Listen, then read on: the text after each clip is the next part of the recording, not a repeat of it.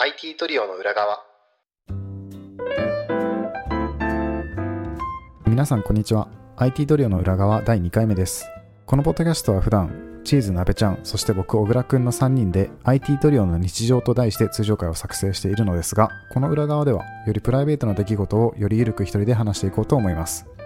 今回はカナダ移住に際して名古屋、東京、シアトル、バンクーバと移動した時に駅や空港などで録音した音声をお届けします。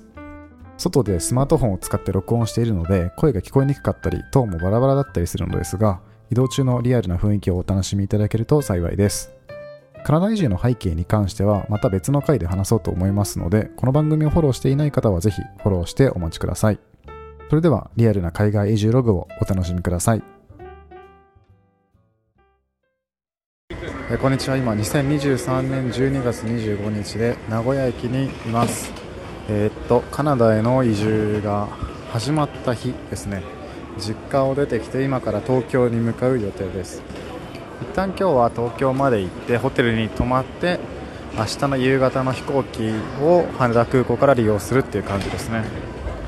えーっと荷物が多くて大変です。ああれですね。なんでこれ撮ってるかちょっと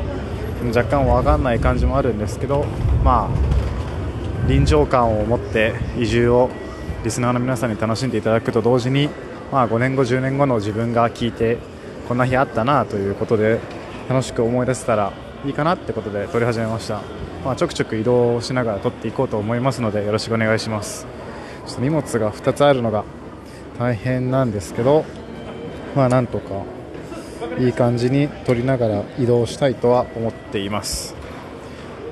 あれですね今の報告としては特大荷物があるので新幹線の特大荷物保管できる席を利用しようと思ったんですけどまあ普通席だと空いてなかったんで、まあ、グリーン車を予約したっていう感じですね。名古屋から品川まで1万5000円ぐらいですね。グリーン車多分利用したことない気がするんですけどまあうんこういう移住の日に使うのであればいい思い出にもなるしまあ日本最後ではないですけど最後の思い出ということでいいんじゃないかなって感じですね。今のどうだろう。今の気持ちとしてはやっぱり感傷的になりますね。感傷的あんまり人との別れで涙しないタイプではあるんですけどそれが年々まあ、涙もろくなってきているなって感じはあるんですが、まあ、それに加えてもやっぱり、うんまあ、実家を出発して海外に行くっていうのが割と僕の中では心に来るというか、まあ、実家帰省したのが1年ぶりぐらいなんですけど、うん、やっぱり自分の慣れ親しんだ幼少期過ごした地域で懐かしい景色を見ながら市バスに揺られて実家を離れてで今、新幹線に乗って一緒の年へ行こうとしているっていうこの状況が結構センチメンタルにさせるので涙流してはないんですけどちょっと涙が溢れてきそうになったタイミングは何度かありました。あまあでも、うん、これからいろいろ面白いことが起きるんじゃないかなって思うとワクワクしています。時は飛びまして、次の日の12月26日の朝11時、朝じゃないのかな ?11 時ぐらいになりました。今、アパホテルの、蒲田のアパホテルにいますね。昨日は名古屋から東京に移動して、まあ、ホテル滞在しつつ、夜は友達と日本最後のご飯を、まあ、居酒屋に行くっていうことで、はい、楽しませていただきましたね。いやー、そうですね。まあなんか友達と会うと、まあ冗談交じりに、あ、これが最後のご飯か、みたいなことを話したりするわけなんですけど、まあ、あれですね、普通に寂しいですね。冗談っていうことは分かってはいるんですけど、まあなんか今まで通りの気軽さで会うことはもちろん叶わないわけで、それをちょっとその言葉の節々から感じるとやっぱり寂しくなっちゃうなっていう感じですかね。まあでもそういう寂しさがあることをもう受け入れる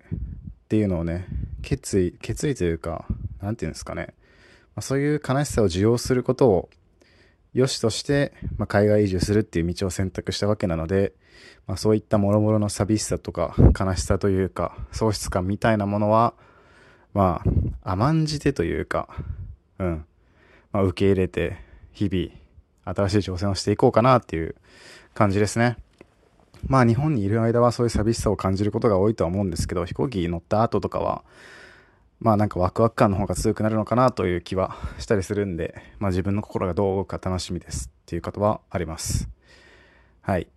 じゃあこれから移動してみます。はい。えっ、と、今、羽田空港に着きました。で、チェックインも済ませまして、今、荷物預ける時間が来るのを待ってますね。今お昼の12時なんで、13時まで待たなきゃいけないそうです。あの羽田空港って都心から結構近いんですね。っていうのもあの蒲田から普通の電車を使って10分ぐらいでしたね。羽田空港の国際線ターミナルさんまで。でえっとあれですね。それでちょっと緊張しているんですがなぜか人がいるところでなんか収録っぽいことをしていると緊張するので言葉が詰まり詰まりなんですけれども、まあ、電話しているふりをするとしてえー、っとあれですね。そう近くて驚いてっていうのも成田空港は、まあ、なんか品川からもし行ったとしたら成田空港って、まあ、なんか電車乗り継いで成田エクスプレス乗って合計で1時間ちょっと1時間半ぐらいだった気がするんですけど羽田空港来るのってなんか蒲田から普通の電車で10分なんで急行で10分なんでなんか普通にもなんすかね。なんか空港来た感が全然ないですね。料金も蒲田からだと230円なんでこれ名古屋でいうと名古屋駅からどうですかね。230円でどれくらいかな。名古屋から久屋大通りとかそれくらいまでもうちょっとかな。行けるぐらいの値段で国際空港まで来れたわけなんであんまり実感がないですね。なんでまあまあまあそういう感じでこれから1時間荷物を待ちまして荷物預けたらそこからさらにえ、っと3時間ぐらい待って飛行機に乗るっていう感じですかね。お昼ご飯どうしようかなっていう感じなんですけど、まあ、せっかくなんで羽田空港のなんかすごいおしゃれな新しい日本風の屋台屋台街っていうんですか？レストラン街フードコートがあるのでそこで行ってみようかなみたいな感じです。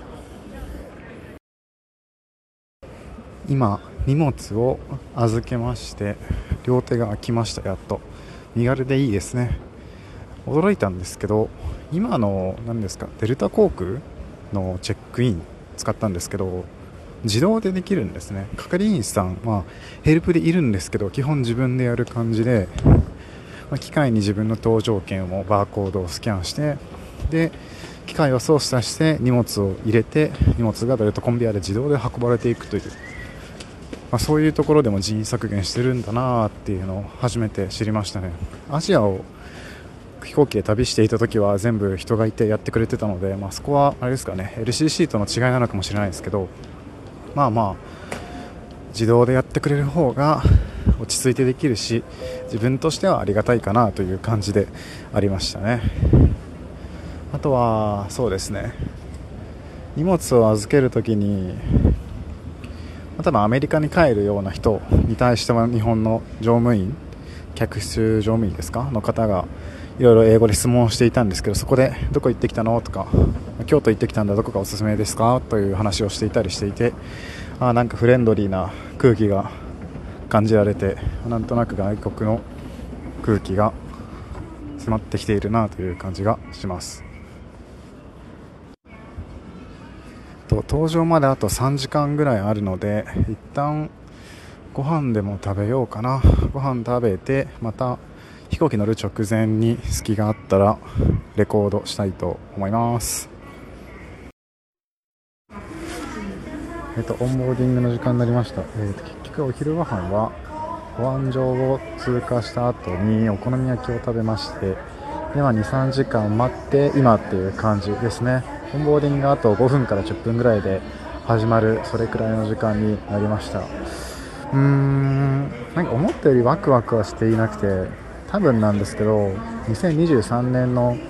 6月から9月とかずっと海外に行っていたのでなんか飛行機に乗るワクワク感とか空港での空気感に慣れてしまったので全然ワクワクしないのかなっていう感じですね。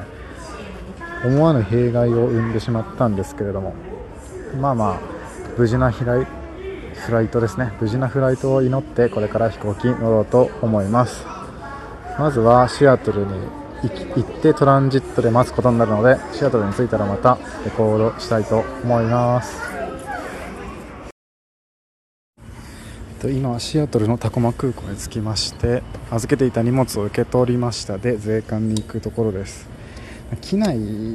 もうずっと何ですかねワクワクしてなかったんですけど到着する直前のあの朝日に照らされた土地を見始めた頃からちょっとワクワクし始めて荷物は待っている間にかなり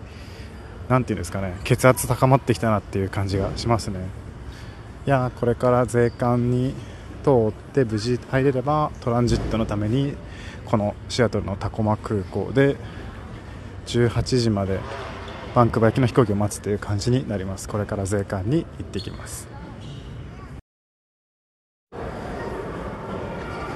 はい。えー、っと11時前なんですけど、えー、税関を通ってアメリカに入国してすぐその後に次の便に向けて荷物を預けてその後なんか離陸の税関また通って、えー、搭乗待ちのエリアに入りました。えー、あれですね。結構な人が並んでいてなんかアメリカ人とカナダ人向けのレーンとそれ以外の人のレーンがあったんですけどその外国人向けのレーンが250人ぐらい並んでいるのにもかかわらず受付が1人だけだったのですごい時間がかかってまあそれゆえ1時間半ちょっとも待たされたっていう感じですね。でまあちょっと英語で話されて何言ってるか分かんないなというのもあったんですけどまあ問題なく通り抜けることができましてその後の荷物を預けるところも問題なくやり取りができて預けることができましたって感じですね。うーん。いやちょっとここまで来るとやっぱ北米の空気を感じますね。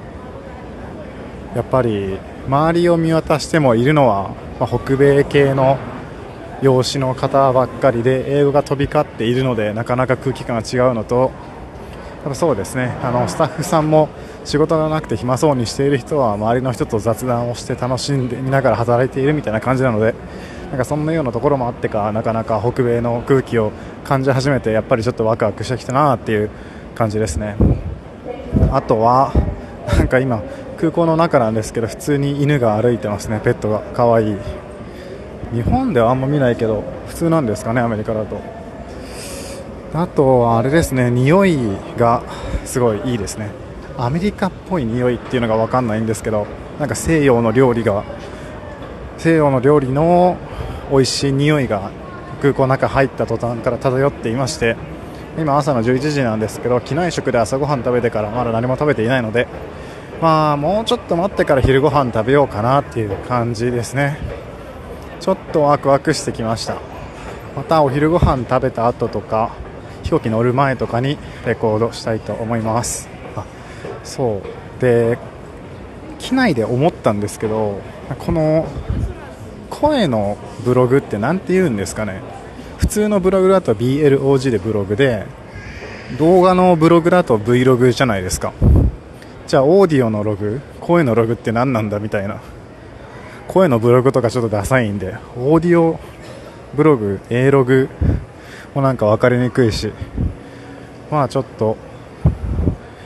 対象となる言葉がなさそうなんですけどこれ何て言うのかなとか思いながら、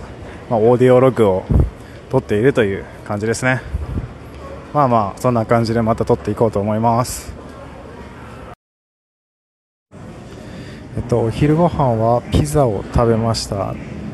なんか breakfast pizza というものがあったので頼んで食べてみたんですけどまあなんかそんなにアメリカっぽくないヘルシーな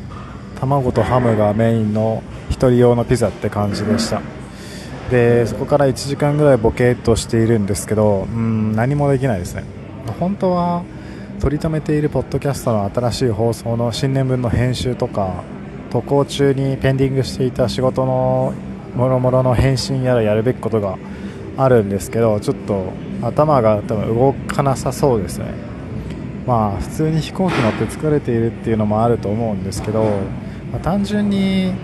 時差ボケというか、まあ、日本の深夜の時間帯を使って飛行機使ってこっちに来てで着いた時には朝っていう感じで睡眠時間は34時間ぐらいだと思うので、まあ、単純に寝不足っていう感じがしますね。うーん。いやまあちょっとどうしようかな。もうちょっと休憩してちょっとやる気が出れば仕事やら編集やらしたいと思いますけど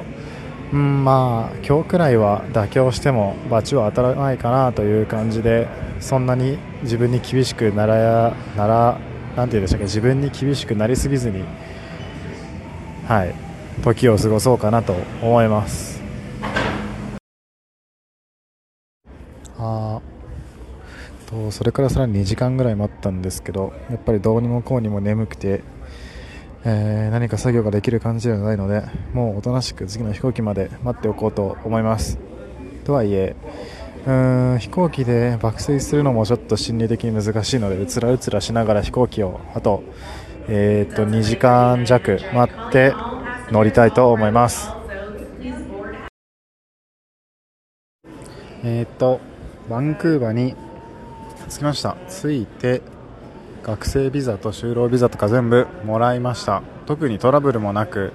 なんか書類も用意しなきゃいけない書類こう5個ぐらいあったんですけど1つ出せば済んだぐらいの感じで思ったよりもスムーズに学生ビザ、就労ビザをゲットできて一安心です。でその後今、外に出て外というかバンクーバー空港国際空港のなんです共用ロビーのフードコートでハンバーガーを食べて今に至るんですけど1つトラブルがあってあの携帯の SIM カードを eSIM で契約してたんですけどそれをちょっと間違えてアメリカで確かダウンロードしてしまったせいでカナダに来てダウンロードできずカナダの SIM が使えずにモバイルデータが使えないという感じになってしまいました。幸い日本のポボを契約していて、まあ、それが一応海外データ使えるんで割高ではあるんですけれどもそれでまあ1日2日は過ごそうかなと思います。はいという感じではいという感じで、えー、日本を出てからアメリカを経由してバンクーバーに来るまでを 時々録音してみました、うんまあ、聞きづらいところはあったかもしれないんですけど、まあ、なんか空港内などのノイズとかが入っていて臨場感がある音声に仕上がればいいかなという感じです。はい。まあそんな感じで今回の IT トリオの裏側になるんですかねを終了したいと思います。お聴きいただきありがとうございました。普段は僕とチーズ鍋ちゃんの3人でもうちょっと綺麗な音声で IT 系の話題についていろいろ談義しているチャンネルなのでぜひぜひフォローよろしくお願いします。ではさようなら。